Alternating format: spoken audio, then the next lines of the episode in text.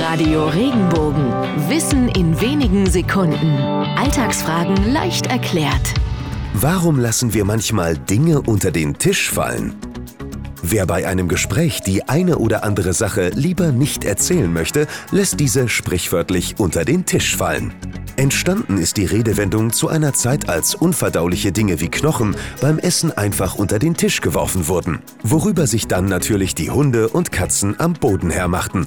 Diese unverdaulichen Dinge, die man nicht auf dem Tisch haben wollte, gingen schließlich in unseren Sprachschatz über. Sachen, die klargestellt werden, kommen seitdem auf den Tisch.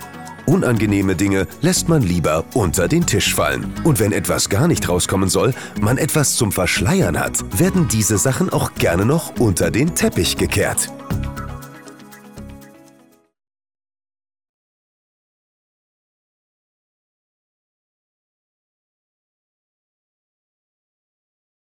Wenn dir der Podcast gefallen hat, bewerte ihn bitte auf iTunes und schreib vielleicht einen Kommentar. Das hilft uns sichtbarer zu sein und den Podcast bekannter zu machen. Dankeschön.